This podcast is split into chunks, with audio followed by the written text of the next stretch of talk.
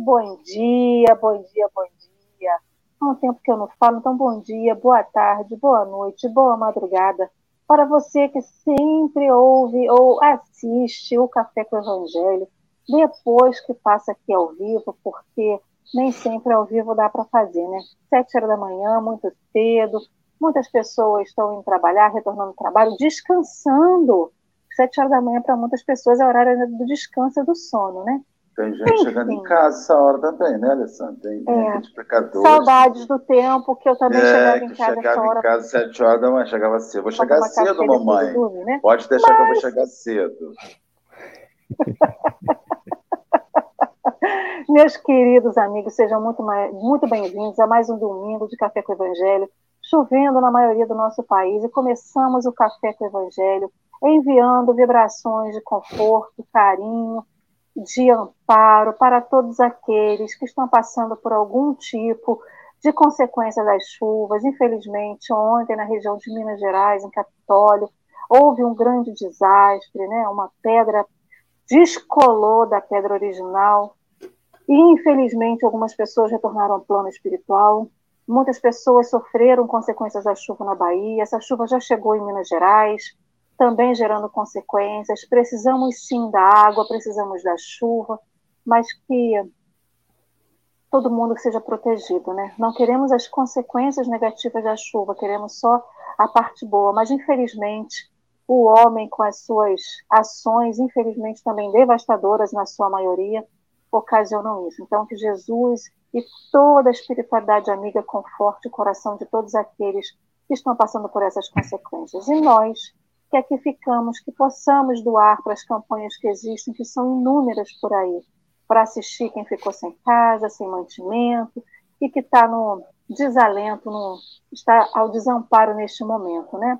Mas vamos começar então esse dia aqui de Café com o Evangelho, dando esse abraço carinhoso, essa gratidão, esse, essa partilha diária que vem aqui, ó, chuva, vento, frio, e está aqui o povo sete da manhã com a gente já, né, Dalva? Muito bom dia, minha querida.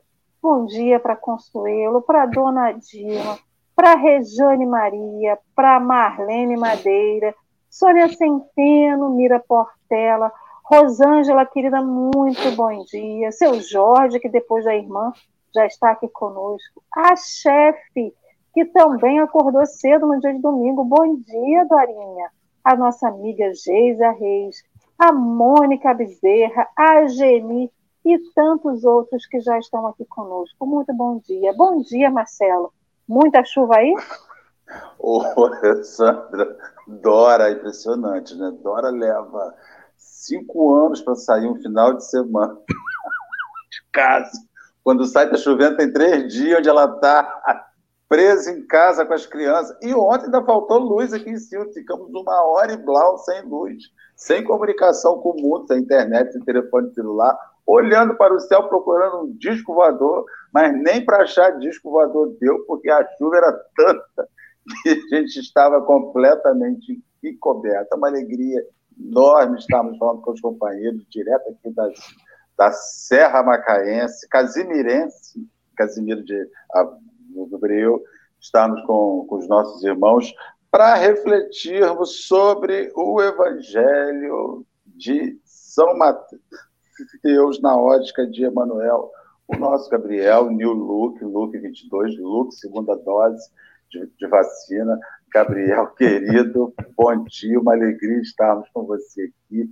Tem sempre algum, uma pessoa diferente que não te viu ainda aqui, que não te, te acompanhou aqui junto conosco. Por favor, meu irmão, apresente-se aos nossos amigos. Ó, o povo está com medo de tomar a segunda dose, que vai dizer que cai cabelo, hein? Vocês é, cuidado, hein? É isso aí. Bom dia. Para quem me acompanhou antes, provavelmente pegou a minha versão pandêmica no alto. Estava tentando ser cabeludo. Cristianizada. Cristianizada, fiz, aquela coisa. É, eu fiz uma transferência, saiu daqui veio para cá. Acho que fica um pouquinho melhor. Para quem não me conhece ainda, eu sou Gabriel Lopes Garcia. Eu falo aqui da cidade de Juiz de Fora, Minas Gerais. É, a gente está passando por, por, chuvas intensas aqui também. Então a gente agradece as vibrações do início, né? Cidade que precisa também.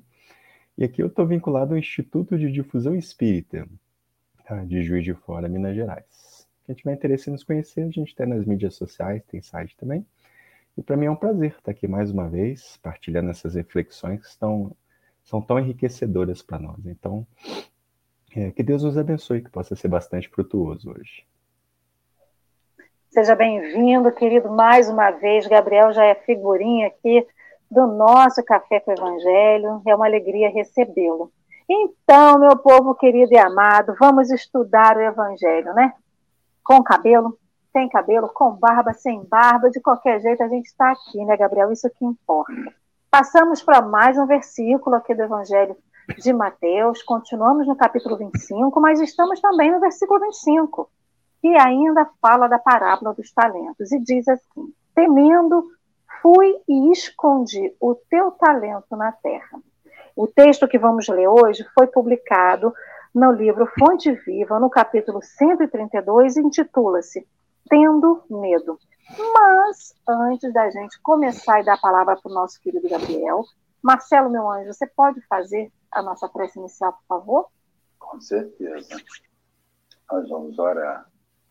Senhor ante a força da natureza que se, se manifesta no nosso Brasil.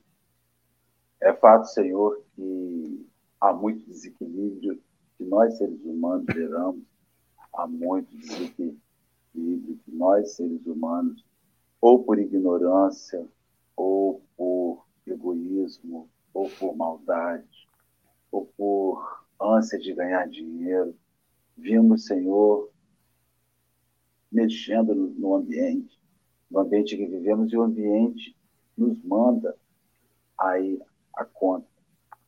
É hora de nós aprendermos, refazermos, refletirmos, escalonarmos as nossas necessidades, escalonarmos a maneira com que agimos neste ambiente. A gente sabe, Senhor, e esta época de verão sempre com muita chuva, mas esse ano está excessivo, regiões sendo alagadas, sendo ilhadas, famílias desabrigadas.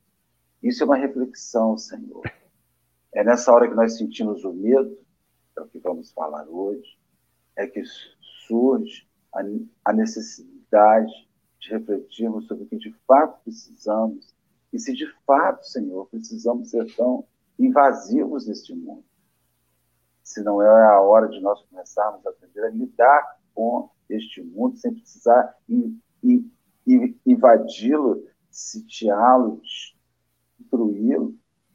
Enfim, divino amigo, que sejam estas adversidades que estamos vivendo, que nos suscitam preces pela angústia que as pessoas estão vivendo, mas que nós aprendamos também em prece a evitar que é possível de situações análogas a ela.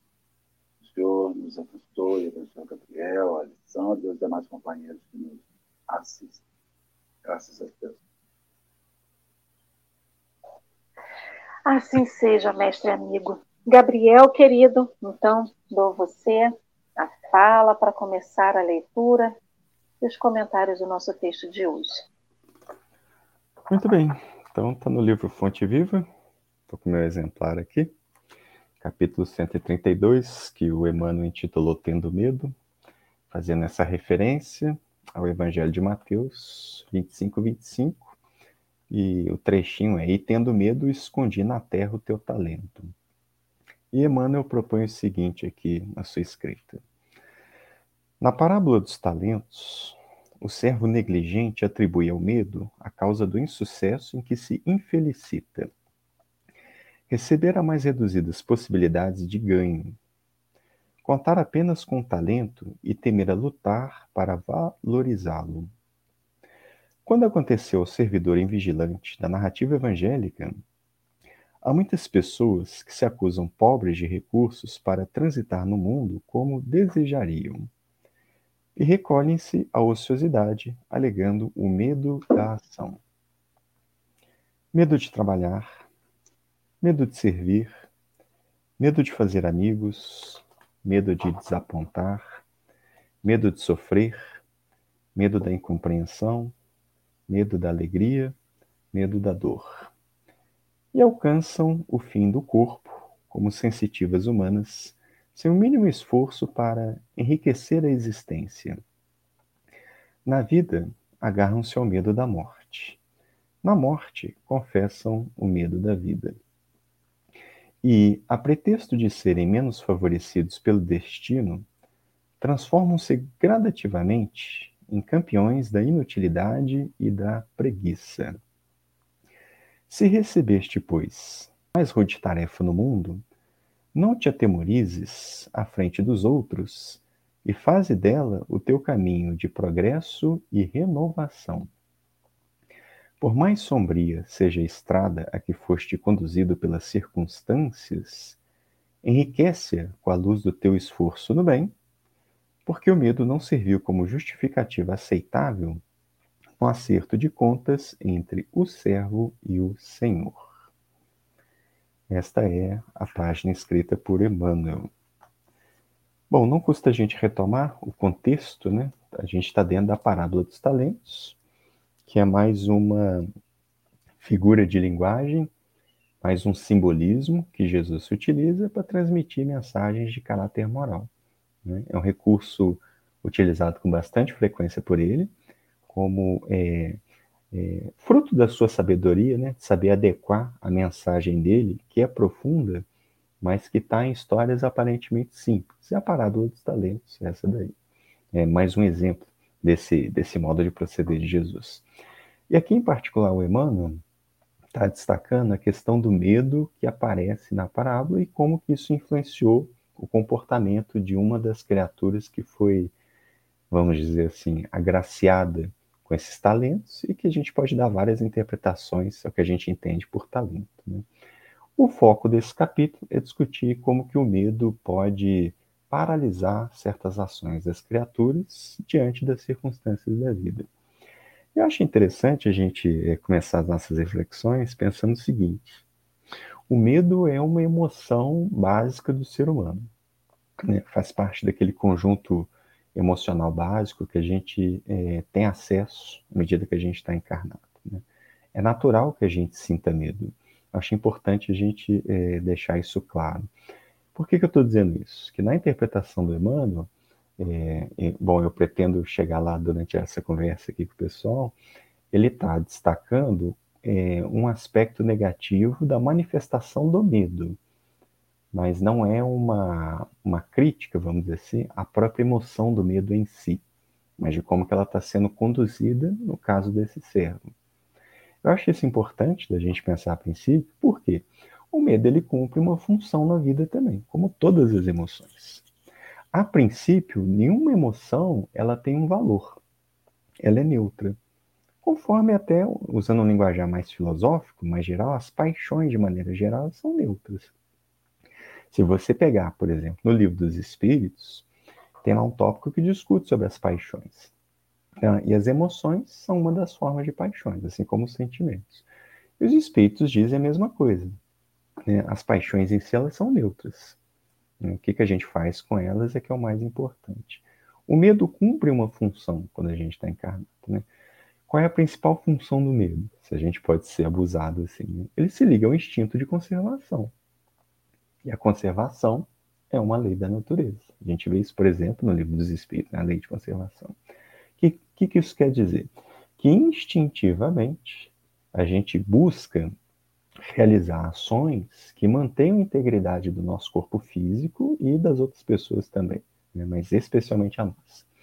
Então vamos imaginar aí, é, se a gente chega em grandes alturas, um precipício, um alto do prédio, ou qualquer situação do gênero, né?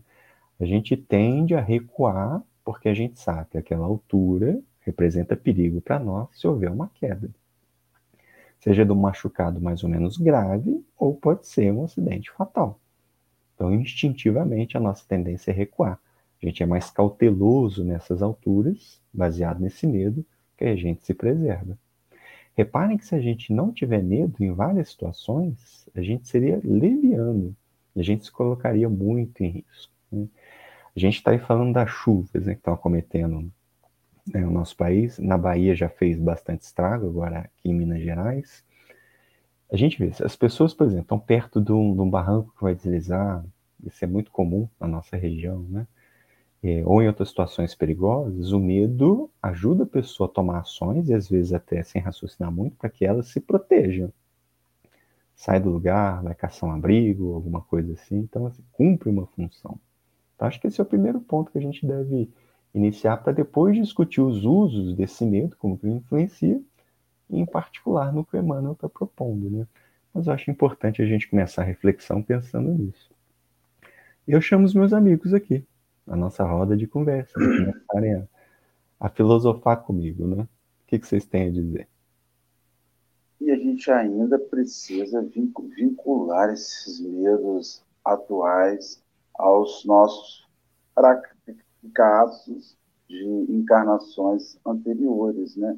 Porque há alguns medos que são completamente ilógicos, há alguns receios que são completamente sem sentido. Porque tem gente que tem medo de constituir uma família que é um talento, que é uma moeda, é a moeda do resgate, e não consegue identificar de onde surge essa ausência. Então, acredito também a gente precisa refletir sobre estes medos.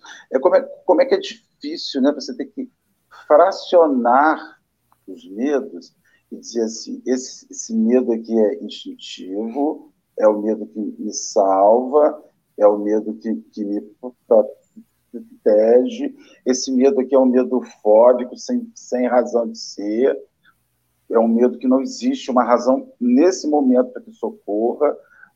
Tipo, por exemplo, vou falar para você, eu, eu sou uma pessoa completamente ensandecida em lugares fechados. Eu enlouqueço um lugar fechado. Enlouqueço. Já saí de um voo, eu estava indo fazer uma, uma viagem para o Rio Grande do Sul. já tinha feito voos em aviões muito grandes. Quando eu entro num, num avião pequeno, um voo, tem van, né, essas vanzinhas aéreas, quando eu, eu, eu, fui sentindo que a escotilha do avião ia fechar, tinha uma parada respiratória, de pânico, eu tive que sair, fui para a enfermagem do Santos Dumont, fiquei duas horas de tomar adrenalina, eh, tive que, que me re, re, recuperar, eu fiquei, tive uma, um surto de medo de uma coisa completamente ilógica, e aquilo me reverberou, eu levei cinco anos sem andar, sem pegar um elevador. E chegou no nível insano, eu conto isso com a título de que as pessoas vejam que as coisas mais loucas do mundo. Uma vez eu estava em Niterói, quando começaram a surgir aqueles ônibus, que não tinha as. as que, que não se, se abria mais a janela. Uhum. Só aquelas eu fiquei quatro horas na rodoviária, sentado, esperando um ônibus que a janela abrisse. Eu não conseguia entrar no ônibus daquele. Era um horror, um pânico, uma, uma coisa insana. Então você começa a perceber que existem os, os, os, os medos naturais que você enfrenta e vai, existem os medos psíquicos ali que vêm carregados de outras experiências, de outras vidas, que você, que a sua razão fala que aquilo é passível de ser vencido, que aquilo não é real, inclusive que as pessoas que estão ao seu redor estão dizendo: que é isso, Marcelo?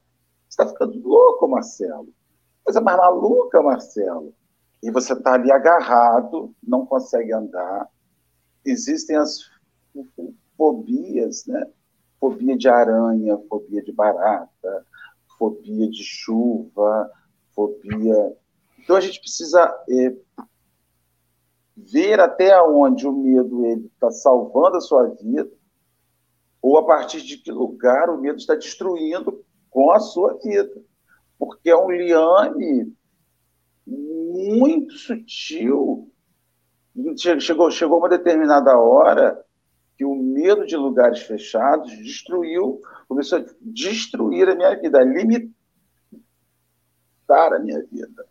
né? Eu viajo, faço grandes viagens de carro e repito para mim assim, ah, é maravilhoso viajar de, de, carro, eu adoro, eu vejo muita coisa. É, é maravilhoso porque eu tenho um mês para fazer isso. Mas me privo muitas vezes de, saídas, passeios, de coisas um pouco mais rápidas, porque um avião para mim é algo impensado. E não é e não é um negócio que resolva com remedinho não, sabe, Gabriel? O Dramin vai, não, não é. É uma coisa que está além, uhum. né? Que vai para terapia, que vai para psiquiatra, que vai buscar a origem disso e a descoberta que a gente faz, que está amarrado em algum lugar aí no ônibus. Então, é sobre isso também que eu queria dizer, é que existem aqueles medos que nos salvam, e existem os outros medos que estão nos fazendo frear a dinâmica de, de existência. E eu ainda acrescentaria essa questão do medo, que tem muito a ver com a falta de confiança em nós mesmos. O medo que, que traduz a insegurança que a gente tem em nós, né? Muitos medos a gente não sabe, mas são oriundos de questões de vidas passadas que estão lá escondidos. E basta um gatilho para que isso desperte. Como você falou, Marcelo, das fobias. Eu tenho uma amiga, eu tenho uma planta na minha casa que é uma suculenta, que ela dá uma flor, que parece uma aranha. Ela vê aquilo, ela tem uma crise de choro. Ela não consegue chegar perto, né? Então a gente tem várias questões que estão dentro da gente Lógico que tem essas questões da, da lei de conservação, porque a gente não quer é, se, é, se pôr em risco, mas tem muita coisa que está dentro da gente que a gente não explica, que só a gente explica através da leitura do nosso inconsciente, quando a gente consegue é, atrelar isso às reminiscências de vidas passadas. Mas o que também fica muito marcado para mim, e a gente vai pegando, na verdade, essa leitura com os medos que a gente também tem. É aquele medo de que paralisa, como muitas pessoas colocaram aqui no chat, o medo que paralisa, que às vezes é a falta de confiança, a insegurança que a gente tem na gente, de a gente achar que a gente não vai conseguir, de que a gente vai conseguir fazer e superar alguma coisa, né? Então, assim, eu tenho medo de elevador, mas eu entro no elevador tranquilamente, morrendo de medo, mas vou mas não me paralisa. Então, isso é uma coisa que é o temor do desconhecido, porque o medo também traz muito para mim essa coisa do desconhecido. Quando a gente não sabe com que a gente lida, a gente fica meio ressabiado, que nem bicho do mato. Criança, se você colocar uma água-viva na praia, ela vai achar que é um barato, vai meter a mão na água-viva. A gente já tem um pouquinho mais de critério, a gente vai lá e fica olhando. Que bicho é esse, né? Rola, rola de um lado para o outro com galinho um galinho que a gente acha qualquer coisa e não toca. Então, essa questão do nosso raciocínio, do nosso entendimento, também vai deixando a gente com medo, porque a gente não sabe o que tem do outro lado. Então, não sabe o que, que vai gerar de tal atitude. Ah, eu não vou fazer, eu não sei o que, que isso vai me gerar, é desconhecido, eu não mexo. Né? Então, a gente também se priva, muitas vezes, e aí às vezes dá um nome de medo pelo, pelo que é desconhecido, porque não sabe lidar com o que vai vir, seja ele positivo ou negativo, né? É, eu acho que essa questão do medo é uma coisa que ela é muito rica de discussão e de conteúdo, porque suscita o que está dentro de nós, né? O que a gente não consegue lidar ainda. Vamos lá, Gabriel. E, lembrando aqui de, de, algumas coisas a partir do que vocês foram falando, né? Marcelo citou um, alguns exemplos dele mesmo, né? E a Lê falou de um amigo e tal. Nós temos medos que são diferentes. Às vezes, alguma coisa que provoca medo numa pessoa é, é um estímulo que é indiferente para outra. Eu dou um exemplo um pouco mais trivial disso, um pouco mais comum. Por exemplo, se eu estiver na presença de uma barata, né?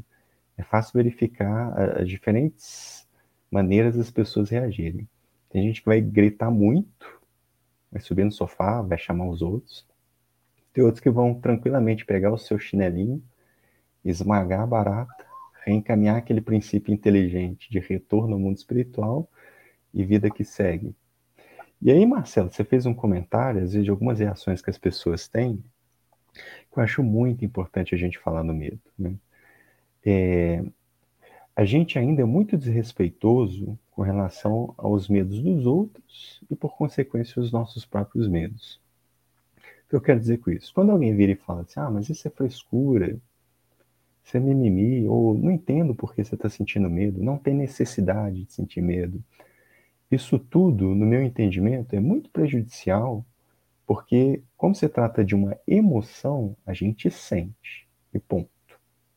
A razão entra na tentativa da gente entender por que, que essa emoção está surgindo, porque não é só a situação em si, igual a gente comentou da barata, tem a situação, mas a situação tem que se conectar de alguma forma com o que existe dentro de nós. Senão não vai produzir aquela emoção do medo. Né? A razão entra para tentar entender é, o que está causando aquele medo e para tentar fazer um controle indireto. A gente não controla diretamente as emoções. E o exemplo da lei é bom porque a razão vai entrar de que maneira? Por exemplo, fornecendo conhecimento. Esse conhecimento a gente vai elaborando na cabeça para tentar ajudar a lidar com aquela emoção e não deixar que ela nos paralise.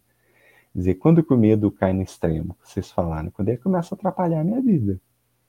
Aí, bom, então esse medo está ultrapassando o limite do que é saudável, do que é a lei de conservação. E, minha gente, eu acho importante deixar claro, né? Se sozinho eu não dou conta desses medos, não estou conseguindo resolver, não consigo entender, a, a minha vida não, não, anda por causa desse medo, né? o que, que a gente faz? Vai buscar ajuda profissional. Eu acho isso muito importante da gente falar. Né? A gente tem muito estigma, muito preconceito com questões de saúde mental e saúde na área dos comportamentos, vamos dizer assim. E, gente, tem que buscar ajuda. Se sozinho não dou conta, não tem problema nenhum. Às vezes a pessoa fica assim, ah, mas lá, eu tenho algum tipo de, é, de transtorno mental, alguma questão de saúde mental, que eu preciso tomar remédio, por exemplo, a vida inteira.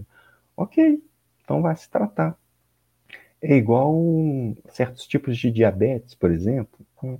O indivíduo sabe que, por exemplo, aquela condição não tem cura, mas ele sabe que tem tratamento que esse tratamento vai permitir com que ele viva controlando aquela condição e dê continuidade ao seu propósito. Estou dizendo isso porque, bom, a gente não sabe com quem a gente está falando, e às vezes alguém que pode estar aqui pode ter algum medo que seja patológico, seja um medo específico, ou de lugar aberto, ou de multidão. Tem gente que às vezes desenvolve um medo tão grande de germes, por exemplo, né, que lava as mãos excessivamente, se machuca, e por aí vai. Tem vários tipos de medos patológicos, né, que se liga a essa falta de confiança nós, a providência divina. Sozinho não dá conta, busca tratamento. Não é questão de vergonha, cada um de nós tem as suas questões. Se a gente fosse muito bom, a gente não estava encarnado nesse planeta, você fica sossegado, procurar ajuda, sabe isso? Com certeza. E eu queria me lembrar de uma, de uma historinha. Ah, fala você primeiro. Depois eu... Não, eu, e assim, e é uma conclusão que eu, eu chego, eu já cheguei nos 53 anos de vida, é que você não tem uma condição favorável nunca, perfeita, quando eu digo favorável, para é, apresentar o talento. Né? É, você nunca vai ter, você nunca vai ter uma situação, olha, esse é, esse é o momento em que eu vou fazer algo e que a, a condição é completamente favorável. Eu acredito que a, a, a, a mensagem ela fale sobre você tirar de uma condição desfavorável, aonde aquilo te assusta, onde aquilo te, te atemoriza, essa realização. Agora, eu vou dizer para os companheiros, já faz alguns bons anos que eu vou para terapia. Então, o que, que eu faço? O que acontece comigo? A mente é tão louca que eu consigo, às vezes, subir o elevador, mas não desço. Explica isso para o teu cérebro. E, e, as pessoas não têm condição, eu não tenho a explicação. Aí as, alguns companheiros levam esses medos para ausência de fé, levam esses medos, você tem que orar, levam esses medos, mas não é, são coisas da sua cabeça, são coisas do seu cérebro, são situações que para alguns são favoráveis demais e para outras não são favoráveis e é sobre isso. Eu acredito que o Evangelho, quando ele aborde e sentindo medo, ele foi, é assim: olha, tem que ter um limite, sim, de, de, de, de suportamento desse medo para que se realize. O centro espírita ele cobra, às vezes, muita pessoa. O cara não quer fazer uma prece. Tem medo. Então, você tem que vencer isso. Aí você tem que vencer essa prece. Você tem que vencer. Você tem que vencer. Quer só uma prece? Gabriel faz. Alessandra faz. Marcelo, Gago, faz. Não sei quem faz. Aí você leva o cara para fazer aquela prece na marra. Ele não volta nunca mais no centro. Porque a, é, é o que você falou.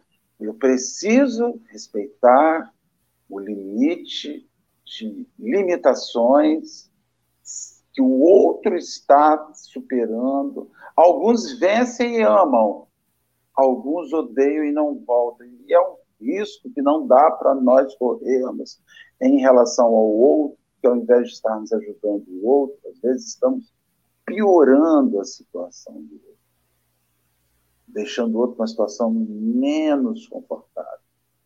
Desculpa, Gabriel, te cortei. Não, imagina. É, acho que essa questão do, dessa questão do medo é respeitar o limite do outro. A gente tem muito hábito de achar que o limite do outro é igual ao nosso limite.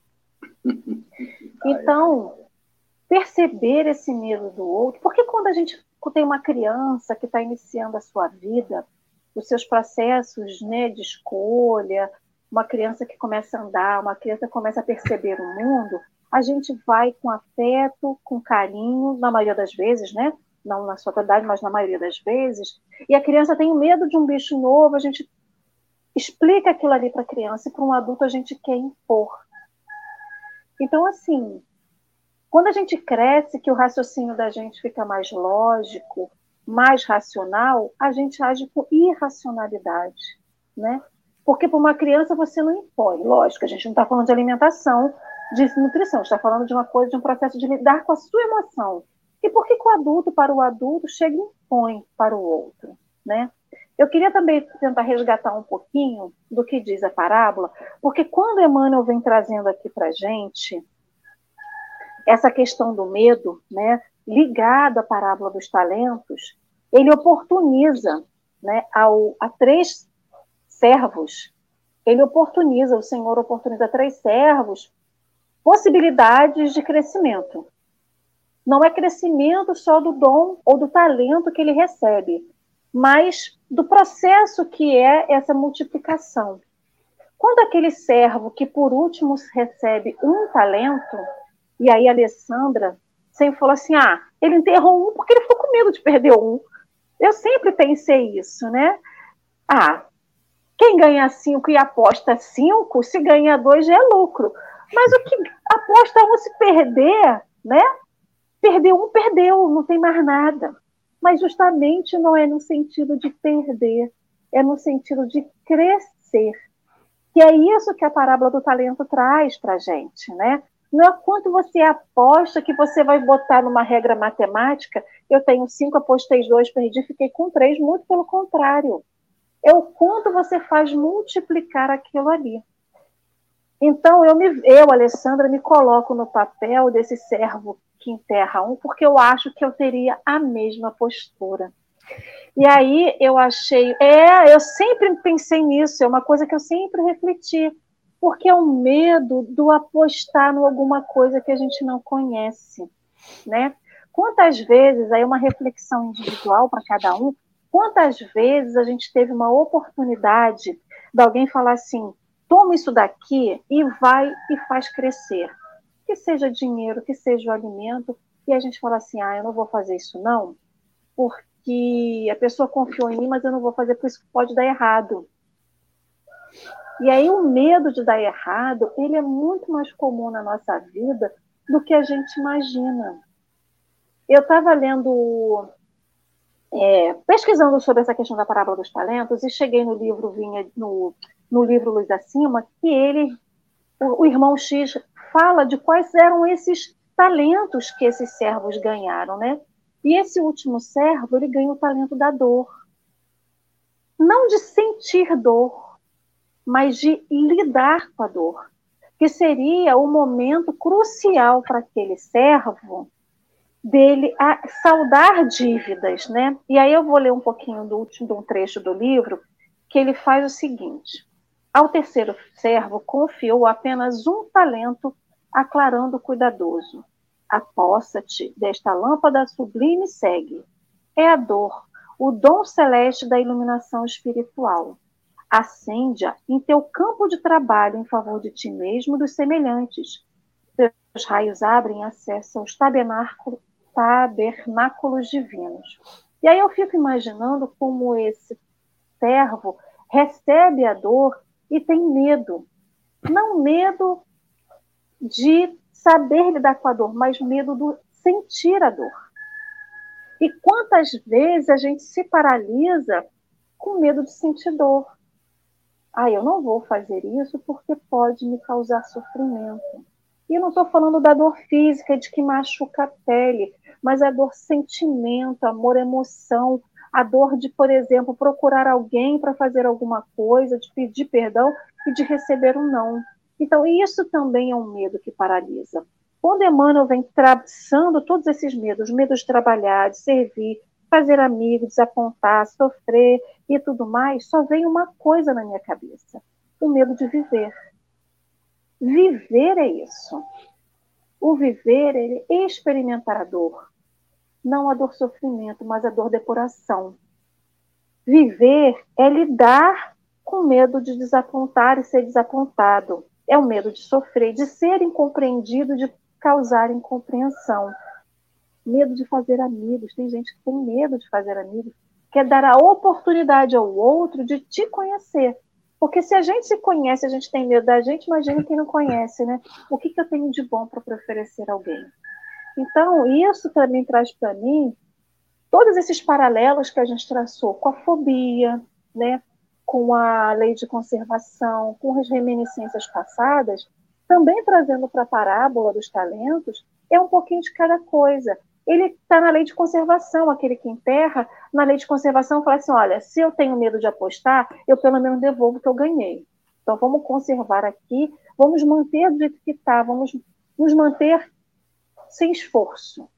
Você tem a questão da fobia, a fobia de você lidar com o problema do, do, da perda. E você também tem a questão das reminiscências passadas. Se eu errei antes, por que, que eu não vou deixar de errar agora? Quem sabe eu não aprendi, né?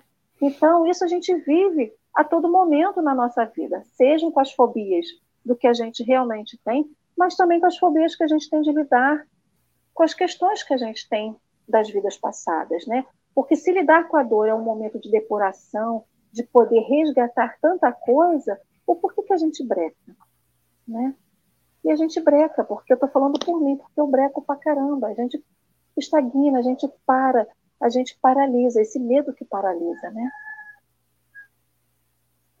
Você me fez lembrar umas reflexões na área da, da psicologia que se relacionam a, ao nosso envolvimento amoroso com as pessoas. Amar outra pessoa. Em todas as vertentes do, do sentimento amoroso, né? E um dos desafios que a gente tem para amar é justamente porque amar implica em perda. Em algum momento vai ter uma perda. Por exemplo, alguém vai morrer primeiro, por exemplo. Geralmente é assim, né? É. Assim, você sabe que se você está numa relação de qualquer tipo, familiar, afetivo conjugal, de amizade, né, você corre o risco da perda. Então, às vezes, o medo que paralisa pode levar a pessoa a não mergulhar efetivamente numa relação com tudo que ela é por causa desses medos, ela não se permite viver. E aí, do que você estava falando o, o, eu destaco o Eman, antes dele dar os exemplos no capítulo, ele usa uma expressão que eu acho que é, resume a ideia dele, é medo da ação. Ele usa essa expressão. É que você falou medo de viver, eu acho que está é, dizendo basicamente a mesma coisa. Né? E, e, aí eu acho que um desafio que surge para nós é o seguinte: a gente alimenta esses medos por N motivos, e eles se apresentam de várias formas, controlados, às vezes em caráter patológico, essa coisa toda. Acho que um desafio que se apresenta para nós lidarmos com os nossos medos é quando a gente está dando uma visão espiritualista de vida, que é o caso do Espiritismo, a gente tem alguns pressupostos. Mas Se esse pressuposto está ou não entrosado em mim é outra história. Qual é um grande pressuposto que a gente tem enquanto espiritualistas espíritas? A existência de Deus, que é soberanamente justo e bom. Para resumir a história né, do, do que, que é Deus. De acordo com esse entendimento, a gente vai, é, pelo menos a nível lógico, gerando algumas consequências. Uma dessas consequências qual que é? Que a gente está submetido constantemente à tutela divina né, e que existe justiça e bondade acontecendo de modo perfeito em tudo aquilo que a gente vive. A questão é, uma coisa é a gente fazer dedução lógica disso, é um princípio filosófico. Outra coisa é a gente viver de acordo com isso. E pensa, se isso for um ponto de fé para mim, né, se eu tiver fé nisso, então eu vou saber gerenciar esses medos, vou aplicar os meus talentos. Então, assim, ah, eu tenho a oportunidade de ser espírito e fazer tal coisa, vou fazer. Confio que é, é o propósito, vamos em frente e tal. Acho interessante a gente fazer essa ligação desse medo de agir, muitas vezes, com a falta de confiança em Deus. A gente ainda tem uma abordagem que é um pouco assim, a gente tenta cercar pelo raciocínio de alguma forma o entendimento de como que é esse Deus, como que ele participa das nossas vidas. E aqui eu não não estou dizendo que a gente tem que apelar para o raciocínio assim, eu me excluo de, de qualquer coisa e tudo tudo está na mão de Deus, por exemplo, não nesse sentido. O nosso livre-arbítrio é um talento divino. E às vezes a gente não se dá conta disso. Então, o medo da ação, o que, que é? O maior talento que Deus nos deu, qual é? Livre-arbítrio capacidade de construir os nossos caminhos, de fazer o nosso próprio destino. No mundo moral não tem fatalidade, justamente porque a gente tem o talento, que é o livre-arbítrio. Só que esse livre-arbítrio, muitas vezes, a gente vai é, usá-lo de maneira a ficar em situações onde a gente se sente mais confortável, porque é o medo das consequências. Pode dar errado e tal. E sabe o que, que é curioso? Assim, muitas e muitas vezes dá errado mesmo. Mas dá errado assim, do que a gente imagina que deveria ser o resultado e a vida. Para para pensar, qualquer um que está aqui nessa roda de reflexão, né? Se olhar para sua vida, as coisas que você planejou e o modo como saíram, provavelmente o índice de ajuste é pequeno. Eu não sei da vida de cada um, né? É assim, você pensou, vou fazer isso, aquilo, quando você vê, né? Assim, se a gente ficar com medo, a gente não, viveria, inclusive para fazer as, as, nossas burradas, né? Faz parte do processo. Então, esse, esse que pegou o talento, ele poderia ter investido, estou aqui é, usando a imaginação agora, tá? Ele poderia ter investido aquele talento de maneira errada. Ah, errei. Eu joguei um, agora estou devendo 10. Ah, faz parte. Mas isso não é o mais importante, isso é só um simbolismo. É um simbolismo que Jesus quer transferir, o que, que é? O que, que você faz com isso, você tem a coragem de usar os seus recursos, porque esse, quando você vive a experiência do erro, também é aprendizado. Em tudo o espírito pode progredir. Você descobre que daquele jeito não funciona. Você descobre que se fizer esse caminho não vai dar certo. É aprendizado, é crescimento. E como Deus é, é bom, assim, ele vai renovar as oportunidades. Não tem problema com relação a isso, né? E nessa questão dos enfrentamentos, eu estava me lembrando de uma, uma história de infância, que a gente vai ficando velho e começa a lembrar das coisas que viveu na infância. Né? E aí eu lembro que é, quando, quando eu era pequenininho, não em Barbacena, mas em São José dos Campos, São Paulo, que é onde eu nasci, é, meu pai sempre foi muito ligado a esportes e tal, sempre gostou, tanto de assistir quanto de praticar. E por extensão, os filhos, né, quando são pequenos, vão fazer esporte também. Meu pai tinha predileção por, por natação. Né? E sempre rola um papo assim, quem é do meio, assim, a natação é o esporte mais completo que existe e tal. Então, desde pequeno, eu sempre ia pro clube e tal, e tinha uma piscina grandona, circular, mas ela era bem rasa. Eu, muito criança e tal, e ficava nessa piscina assim, de boa, muito tranquilamente. E tinha outra piscina, que eu vou dizer assim, que é a piscina normal, de 25 metros, que é usada para competição, de piscina curta, e que tem a profundidade normal dessas piscinas, né? nada muito grande. Mas eu morria de medo de ir para essa piscina grande. Eu ficava naquela, nessa pequena, brincava, zanzava de um lado para o outro tal, de boa. Na piscina grande, não. E eu lembro que meu pai, como sempre incentivou a gente tal, ele queria me levar também para começar a entrar nessa piscina grande e tal, mas eu não ia, assim. Eu, eu ficava agarrado na borda, com muito medo. Vocês já viram criança com medo na piscina, imagina. Eu ficava assim. Eu me lembro que meu pai adotou uma tática que hoje eu, eu considero assim, muito, muito adequada, muito oportuna. O que, que ele fazia? Ele entrava comigo, conversava e tal, mas só conversar o medo não vai embora. Mas o que, que ele fazia? Não, você vai nadar comigo. Eu subia nas costas do meu pai, agarrava no ombro dele, no começo agarrava, mesmo com força, vou nadar com você e tal, tá. Ele, não, ele nadava de um jeito que eu pudesse ficar acima da superfície e tal, ia conversando comigo e ia nadando. Aí de vez em quando ele falava assim, ó, agora eu vou virar um golfinho, vou dar um mergulho, prende a respiração. Eu achava o máximo, virava um golfinho e tal, mergulhava e ia.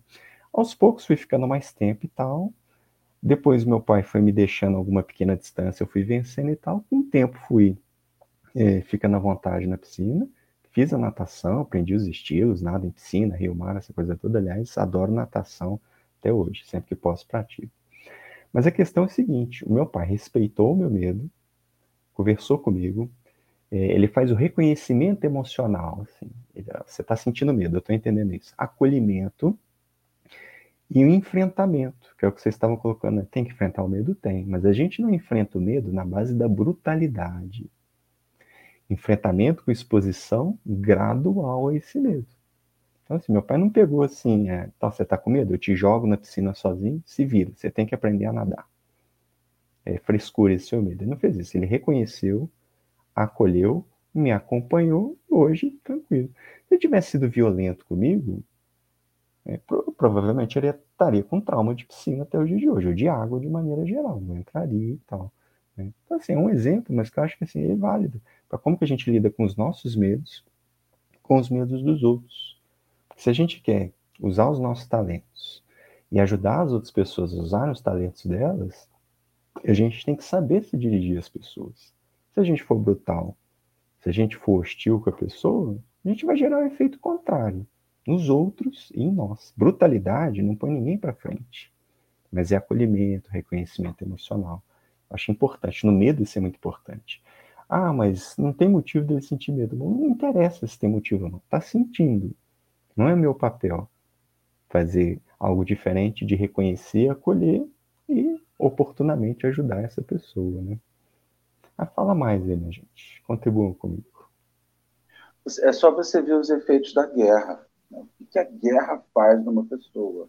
Uma pessoa que vai para uma guerra e quando ela volta, né, os sons, os horrores à noite, nunca mais ela vai ter um, uma noite serena, porque ela passou três anos em guerra, no, no campo de combate, aonde normalmente os piores ataques eram noturnos. Então, assim, a gente precisa, é, eu vejo muito assim, tem que, se, tem que se fazer, tem que se realizar, precisa se realizar. É, e a gente precisa perguntar qual é a minha parcela na vida do Gabriel, já que somos próximos, somos amigos, qual é a minha parcela na vida do, na, da, da, da Alessandra, já que somos próximos e amigos, para que eu brinque com ela, para que eu me transforme um golfinho com ela sobre mim para ajudá-la a passar por essas situações. É, a gente está vivendo um mundo de falso heroísmo, onde assim eu saí sozinho, eu venci sozinho, eu superei sozinho, como se nós fôssemos seres que não fôssemos, que não tivéssemos necessidade de viver em sociedade. Então, muito mais do que criticar o outro por não usar os seus recursos, porque ele tem medo dos riscos que poderá vir de um mau uso, é perguntar para o outro o que, que dá para ser feito para eu te ajudar. Eu vejo muito, vou, vou, estamos finalizando aqui, vou gerar logo uma polêmica de fim de programa, depois vocês se viram.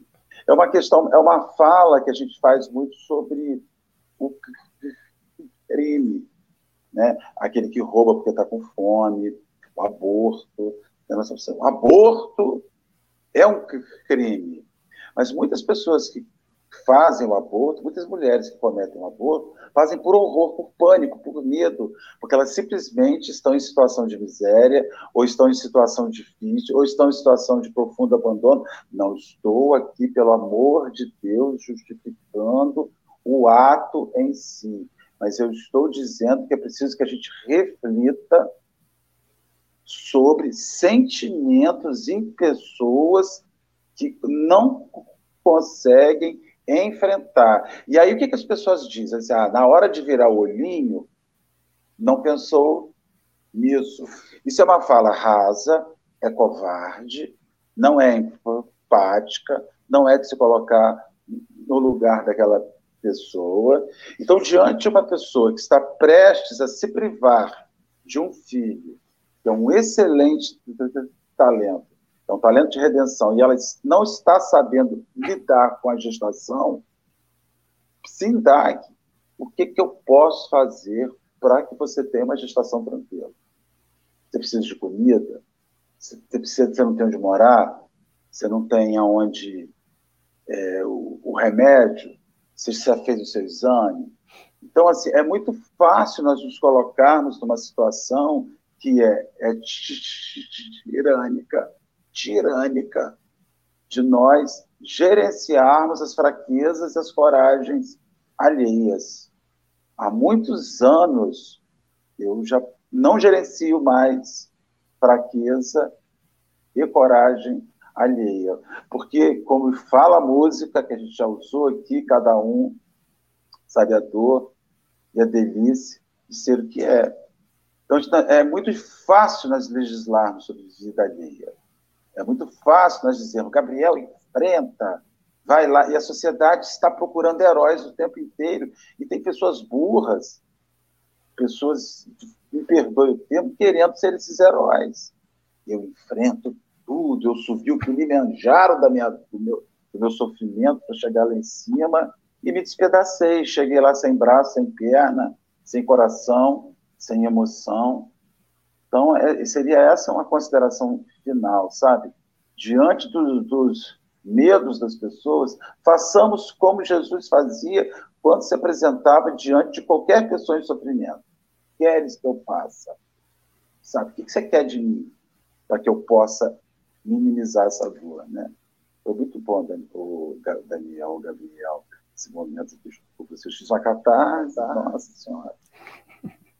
Vocês estavam falando sobre essa questão do medo. Nesse final de semana, apareceu uma manchete no jornal de uma criatura que estava fazendo um programa, não um programa de diversão, mas um programa profissional com algumas criaturas, outras criaturas, e os fez subir num pico, mesmo no Pico dos Marins, que é em São Paulo. Ele expôs ao risco essas pessoas, já tinha uma previsão de chuva, de tempo né, nublado, de algumas, algumas, alguns efeitos climáticos, e ele mesmo assim subiu, e as pessoas tiveram medo pela lei de conservação, medo pela sua vida e essa pessoa dizendo que era uma banalidade, que quem quiser, quem tivesse medo que ficasse em casa, que não fosse para. E essas pessoas pagaram para subir.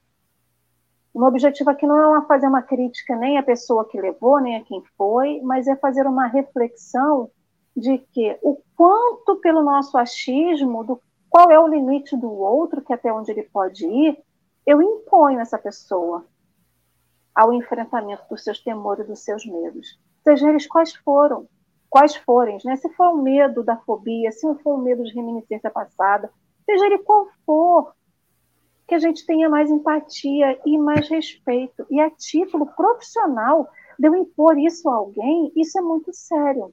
O exemplo que o Gabriel usou aqui do seu pai, né, que teve paciência né, e a perseverança e a empatia de cuidar do sentimento para que criasse um novo sentimento que era de amor, a natação como ele também tinha, nem todo mundo tem, né?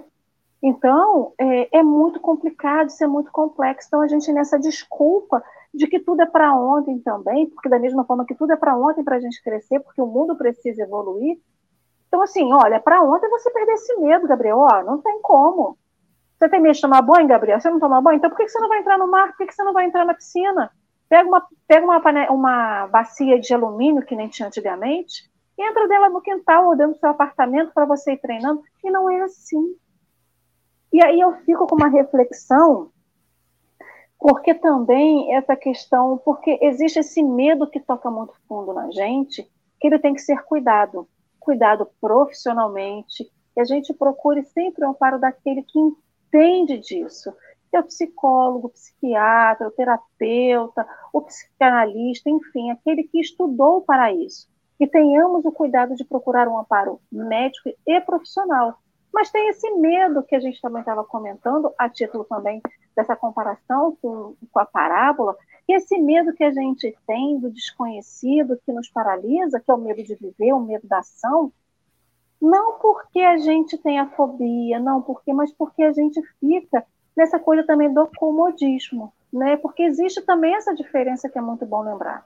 Emmanuel traz uma reflexão para a gente aqui no texto que ele faz o seguinte: a pretexto de serem menos favorecidos pelo destino, transformam-se gradativamente em campeões da inutilidade e da preguiça muito provavelmente, não querendo também colocar palavras na boca de Jesus, muito menos dizer o que aconteceu lá atrás na parábola, mas aquele servo pode ter usado de várias justificativas. Ah, mas você só me deu um, eu sou menos favorecido.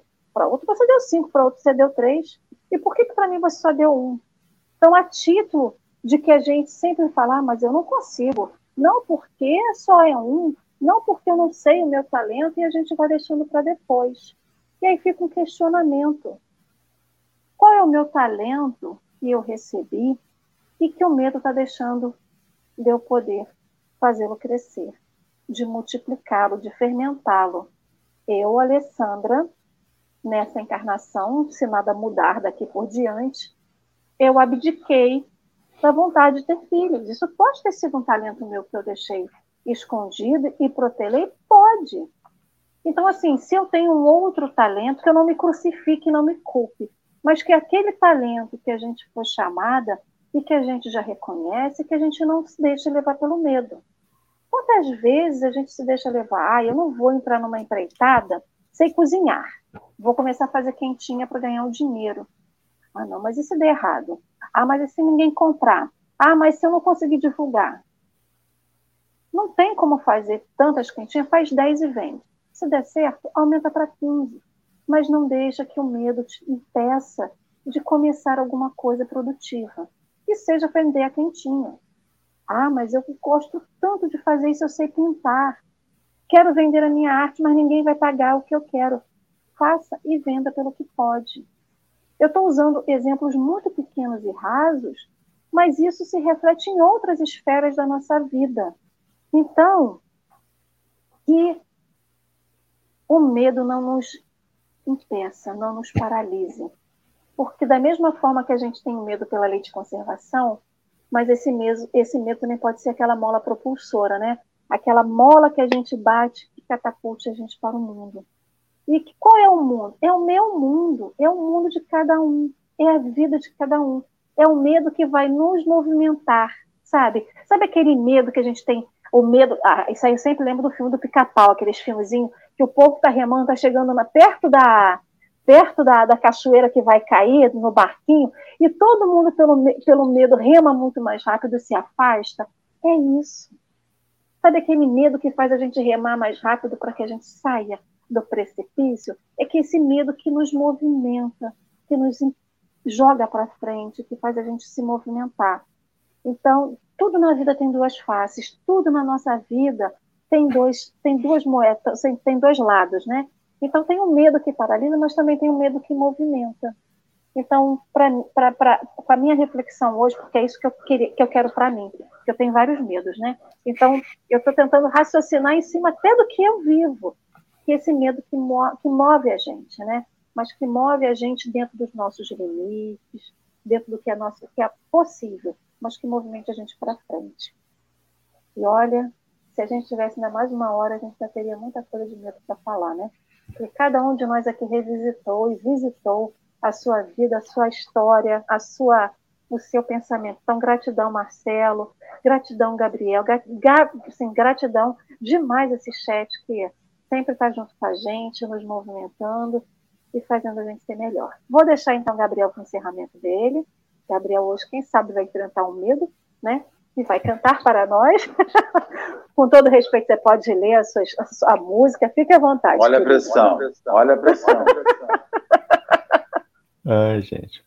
O bacana do café é que é tu, tudo que acontece nos bastidores vem ao público, assim. Minha gente, para encerrar, é, quando foi proposto esse tema, na verdade, quando eu parei para pensar na, na leitura, ou na poesia, alguma coisa assim associada ao tema, de cara eu me lembrei da primeira música espírita que eu conheci. Quando eu frequentava a mocidade, eu comecei na mocidade, a primeira música que eu ouvi, que eu gosto muito, acho a música muito bonita, muito bacana. Essa música se chama Mar da Vida, é, do Alan Filho. Eu acho que muita gente que deve conhecê-la, bastante difundida no movimento espírita brasileiro eu acho que ela poeticamente combina muito bem com o que a gente estava discutindo hoje, né? Então, a, a letra diz o seguinte, estou com ela aberta aqui. Ondas da vida carregam o barco, atracado no tempo, não quer navegar. Naufraga em si mesmo, temendo os monstros que existem no mar. O monstro da morte consegue sozinho fazer com que barcos prefiram parar. Mas monstros não existem, sequer nas mentiras contadas no mar. Vai, enfrenta as tormentas do além-mar. Issa as velas da coragem para lutar e ir além.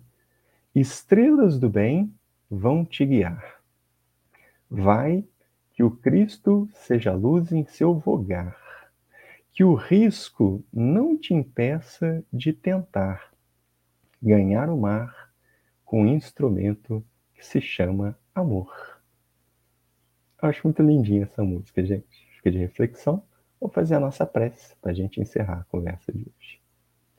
Pedindo a Deus, nosso Pai, que nos ampare, nos abençoe, através dos espíritos superiores, que possam estar junto de nós, nos aconselhando, nos envolvendo com a sua presença agradável, transmitindo confiança, transmitindo bem-estar, nos ajudando, fortalecendo a nossa coragem, a nossa confiança no nosso valor, no que podemos fazer com os nossos talentos e a confiança nessa bondade divina que nos ampara, que cuida de nós o tempo todo que a gente se permita essa entrega responsável nos braços de Deus, que a gente se permita sentir como que esse Deus amoroso cuida de nós, faz tudo em nosso favor.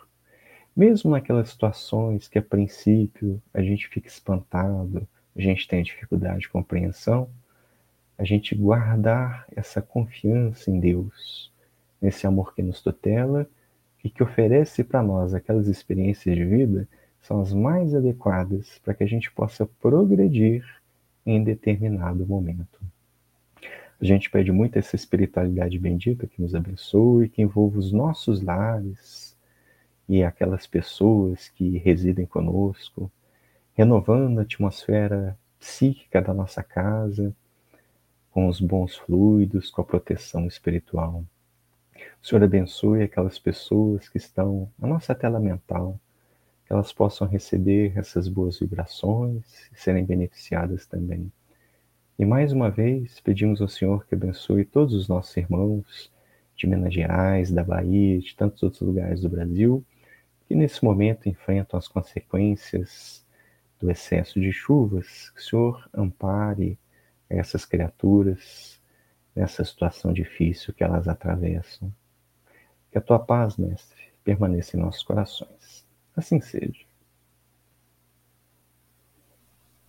Assim seja e assim será. Queridos amigos, muito obrigado pela manhã de domingo. Que o domingo de vocês seja de muita paz, de muita luz, de muita alegria e de muita bênção de Jesus. Não esqueçam, amanhã, segunda-feira, estaremos juntinhos aqui, sete da manhã. Marcelo, Gabriel, E a todos do chat, um beijo grande no coração.